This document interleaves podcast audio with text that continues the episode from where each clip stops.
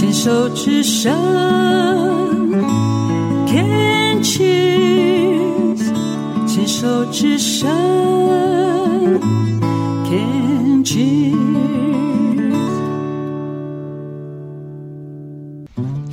寻找部落达人，走进部落，去感受部落的山林野趣，去发掘人文艺术，还有部落的美食。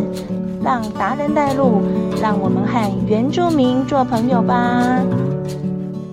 牵手之声网络广播电台，您现在收听的节目是《部落漫市集》，我是满满红爱。爱护伊那玛萨里嘎嘎马波隆，古安安阿古吉满满红爱。上一个单元大家听到了，就是。慢慢去韩溪村的不老部落，哇，当天呐、啊、下着蛮大的雨诶，然后我们坐了吉普车到不老部落前呢，要再走十五分钟的小山路。其实，在走这十五分钟啊，旁边啊都是一些绿色的树和绿色的蕨类，因为妈妈很喜欢。蕨类的东西，因为阿美族啊，看到什么都想要采来吃哦。因为蕨类也可以生吃的、哦。我发现啊，因为刚刚那个导览的说啊，在不老部落啊，一年有三百六十五天，听说今年他们已经下了三百多天的雨耶！天哪，难怪他们的蕨类的蕨类很喜欢潮湿的地方嘛，难怪他们的蕨类的叶子好大好高哦。很像我没有看过那么大的，真的很像，很想把它砍一株，然后回来插花一下。好的，呃，这个单元是部落达人哦。我们先来听今天的部落达人，他是谁呢？啊，罗嘎其实是健康的意思啊。鼠是你，所以要互相见到面，互相祝福一下，会讲个罗嘎鼠。啊，等下喝酒的时候更简单，你们也可以试试看。那个就把鼠拿掉就可以了，变罗嘎罗嘎。对，打招呼讲罗嘎鼠，喝酒的时候讲罗嘎。那我也自我介绍一下，早上会由我开始哦。那我的名字很难记，我叫寡力。寡力。哎呀，你们记瓜子的瓜，厉害的厉，好记一点点。寡力，寡力，谢谢哥哥。对，我是我们家最难记的。像我们等下要看看我妈妈，我妈妈很可爱，她叫做牡蛎。哈哈哈还有一个很帅的那个是我爸爸，他叫格力。他给我起这么难记的。那我是不老部落七个长老家其中一家的孩子。那你们刚才沿路上来一直听我们在讲七个长老，七个长老，其实就是因为这个不老部落是七个长老给他成立起来的嘛。啊，当初就是十九年前的时候，这长老们啊，他们就想说，有个地方如果可以让部落年轻人工作啊，应该可以解决很多问题。不然以前我们国中毕业啊，家庭因素、经济压力爱垂逃喽啊，部落工作机会少，都是到外面去。到了外面才知道年纪小又没有一技之长，其实要找个工作也很困难了。所以十九年前的时候，这些长老就想说，把土地结合在一起，创一个不老部落，至少部落有个地方可以工作啊。年轻人国中毕业可以这边训练训练，学一个一技之长，以后要再出去也可以比较顺利一点点。所以那时候他们就开始召集很多年轻人回来了。那我们第一批。所以我在这边也十九年了哦。那如果你们不嫌弃的话，我介绍一下。那我们到底回来在干嘛呢？我们分两个区块哈。最大区的是我后面这一区。你看如果雨小一点的话，可以往里面看哦。比较平的我们会种一点菜。在我们后面这边，里里扣扣加一加，大概有六公顷的范围，种着你们吃的农作物。我们回来都被抓去种菜了。长老说有把菜种出来，肚子不会饿啊，土地不会荒废，还可以把菜拿去卖。后来想不到真的种出来了，可是拿去卖没有那么简单哦，要包装，要冷藏，到了市场还要遇到中盘大盘的，所以后来想一想，不应该拿去卖了，是应该把你们抓上来吃，可能快一点。所以我们盖了一个小餐厅，想说如果大家来用餐吃饭，我们可以把种的菜在这边产地直销，就会有一些固定收入了。啊，想不到大家也帮忙我们，就开始让我们有一点点收入以后，我们就盖第二期，前面这一期，我们就盖晚上睡觉的宿舍。年轻人学习跟那个阿公阿嬷学织布啦、藤编啊、一些木木工啊、一些传统工艺，我们想说不要让它失传的嘛。一些工坊也成立在那边哦。然后做小米酒，呃，做面包，做一些加工品的也都在那里。所以等一下嘞，想说带各位好朋友，我们先去那边玩。那边呢比较不怕下雨，而且很多东西可以吃，边走边吃边玩啊，再回来吃大餐嘛。吃的饱饱的，你觉得今天不过瘾？难得来到山里面，想要再去看看我们的菜园，我们再带大家去爬爬山，到菜园里面去了哈。所以六公顷种菜的，现在前面有五公顷生活居家的，整个不老部落十几年了，有现在也十一公顷的土地了，哦，蛮大的哦。可是我们被控制在四十几个人啊！我想说，我那时候问长老说，为什么土地这么大，人是要控制在四十几个啊？不是人越多越好吗？啊，长老很直接回答我呢，他跟我说，因为薪水发不出来了，我们现在一个月要发这一百六十几万的薪水。所以如果人再多上去，代表客人也要接得更多了。可是客人接得更多，当初那个种菜卖菜的初衷又好像不太一样了哦。所以他说可不可以客人维持三十个，啊，部落维持四十几个？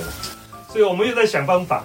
后来想到一个，不是那个国中毕业来这边工作读书嘛？呃，工作的弟弟妹妹啊，我们现在让他读书好了。啊，如果可以边工作边读书，三年过后他有一个高中毕业证书，又有一个一技之长，我们就赶快让他去外面去学更多。去外面就业学更多，希望他们到时候看完世界，学到更多东西再回来，他、啊、就可以当我们中间的角色嘛。啊，我们中间的就可以去当长老了嘛。啊，这样子一个干掉一个，就不会有人太多的问题了。所以现在反而是国中毕业六到七个进来训练，啊，我们训练好送出去，啊，然后在这个他们再回来就再当我们这样，啊，就可以控制在四十几个人。啊，也因为这样子，我们变成要分成四个组。那我这边简单介绍一下哈，我们这个第一组最大组的种菜那一组，那整个部落还是以农业为主，所以种菜组最大组。刚刚你们上来看有在种挂菜啦，有在用香菇的，都是种菜组。第二组我们部落熊苗最有名的盖房子建设组的，最有名是因为你们看到所有的房子都我们自己盖的啊，没有找什么建筑师、设计师，都是长老带带着我们年轻人。他以前长老做木工、做板模、做装潢，所以他们对这种建筑有一点基本的知识哦。那我们跟着学就学到很多。如果你对建筑有兴趣的话，像这个叫相思木哦，哦，当初长老叫我们把这拿来当柱子，而且还没有给我们怪手哦，这都是我们自己扛起来的，好重哦。所以它其实质地很呃硬，所以连那个虫都不吃。所以你看十几年了都还很漂亮哦。贵族的竹子，五节芒瓜斑。比较值的是杉木，现在都是山上的材料。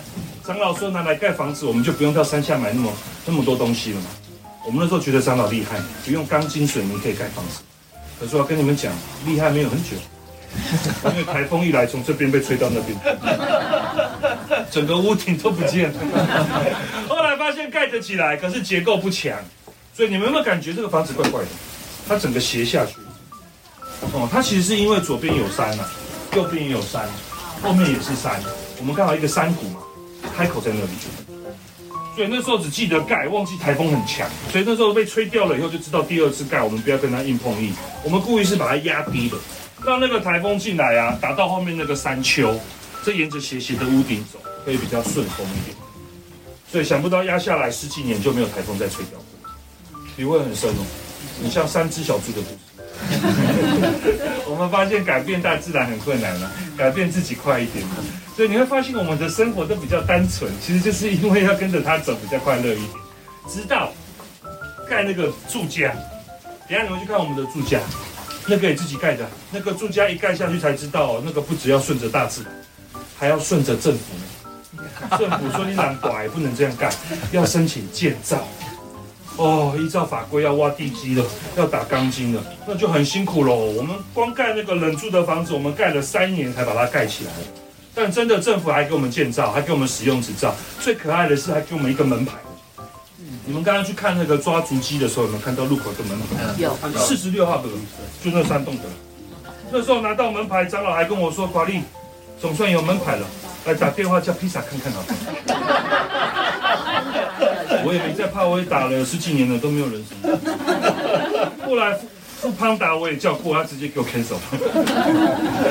那为什么讲这个？其实是因为啊，虽然盖那个房子很辛苦哦，但后来我们发觉说还好有盖那个房子，主灵有保佑，因为那个房子盖好了，又有拿到那个门牌，我们才可以申请那个叫营业执照啊。所以大家来吃饭用餐啊，我们可以在这边申请营业执照，可以开发票什么的。店啊，要有店啊，也要有一个门牌比较好申请。所以啊，那个虽然那个房子很辛苦，盖起来很辛苦，但对部落来讲可以比较有序一点点。所以十几年了，不止那三栋哦，我们又后来盖了八栋在后面哦。等下带你们去看看，我们盖得很漂亮哦，很像原住民的五星级饭店。他把那个传统的技法跟现代一些概念结合在一起，哦，真的盖得很好。而且长老还不住，他这些房子盖起来，他说给我们年轻的回来那个工作的时候可以住，所以就变成我们的宿舍了。我们可以不用缴房租，又可以在那边工作，又有地方可以落脚，这样子很感动哦。很多都是这样被又拐回来的。嗯，啊，老一辈他不住这边，他住哪边？他们是住在刚刚接你们上来那里。你还记得我们是十九年前从那边召集的？所以那边原本就有家了，所以反而老一辈他不需要搬家，他反而让回来工作年轻人可以先住在这个房子里面。所以我们没有拥有权，只有使用权。但我们到一个年纪了，就要换我们回去接老人家的房子了。另外一批年轻人又要住进去了。所以你听我这样介绍，它其实整个部落的设计是希望大家要去循环，真正达到那个不老的精神。对，种菜最大，盖房子最厉害。四个哈，再给我讲一个就好了哈。手工艺的，师傅哦，你们桌上的桌巾，嗯、我们的围裙，房间的帘子、灯罩、枕头套，这些都是一群很可爱的美眉织出来的哦。那一定要跟你们介绍一下织布，是因为我们台湾十六个原住民族群啊，泰雅族最有名的就是这个织布。我们是一个北部民族嘛，所以自古以来织布文化会比人家深厚一点点。但很可惜的是，织这样一块布要一到两个月的时间，所以后来部落妈妈没有要织了，因为织这个布拿去卖，你没有卖个三五万块不划算。可是你卖那么贵，谁要买？又没有人要买，所以整个部落就开始慢慢就没有人在织布了。那我们很庆幸哦，大家来吃饭，让我们有能力去维持这个美丽的文化。所以十几年来，我们从两个阿嬷到现在三十几个小女生会做这个传统织布了，算台湾最多年轻人织布的一个团队了。那这些美眉学会这个以后，到底要干嘛嘞？他们还是要填饱肚子啊，还是要有收入啊。所以他们后后来不是学校成立了以后，他们被送出去，他们送到一个地方叫做那个陈继敏服装设计哦。Jenny Chen 那个姐姐很厉害，她做服装设计的，他在他们那个公司里面去学做服装设计的。所以他们现在会传统的，再会现代的，哎，结合结合又演化出很多新的路出来了。所以你们有机会就可以看他们的工坊，很漂亮的一个工坊在那边。男生也要做手工艺有，男生是做你们的餐具，硬邦邦的家具。还有我们背的那个藤篓，也是男生手工艺。所以四个组，你们将会陆续看到种菜最大组，盖房子最厉害，手工艺最可爱。最后一组啊，不用介绍了，就是已经在陪着你们这一群。他们很厉害，他们是爱喝酒、爱讲话，被抓来当做公关组。四十几个人，早上那边开早会。你们刚刚吃那个很咸很咸的腌肉那边，还有小米酒那边是我们的办公室。我们跟公司一样要开早会的。开完早会就被分散出去了，大家试着分工合作，让这个小小的部落运作起来。所以跟各位好朋友简单介绍一下，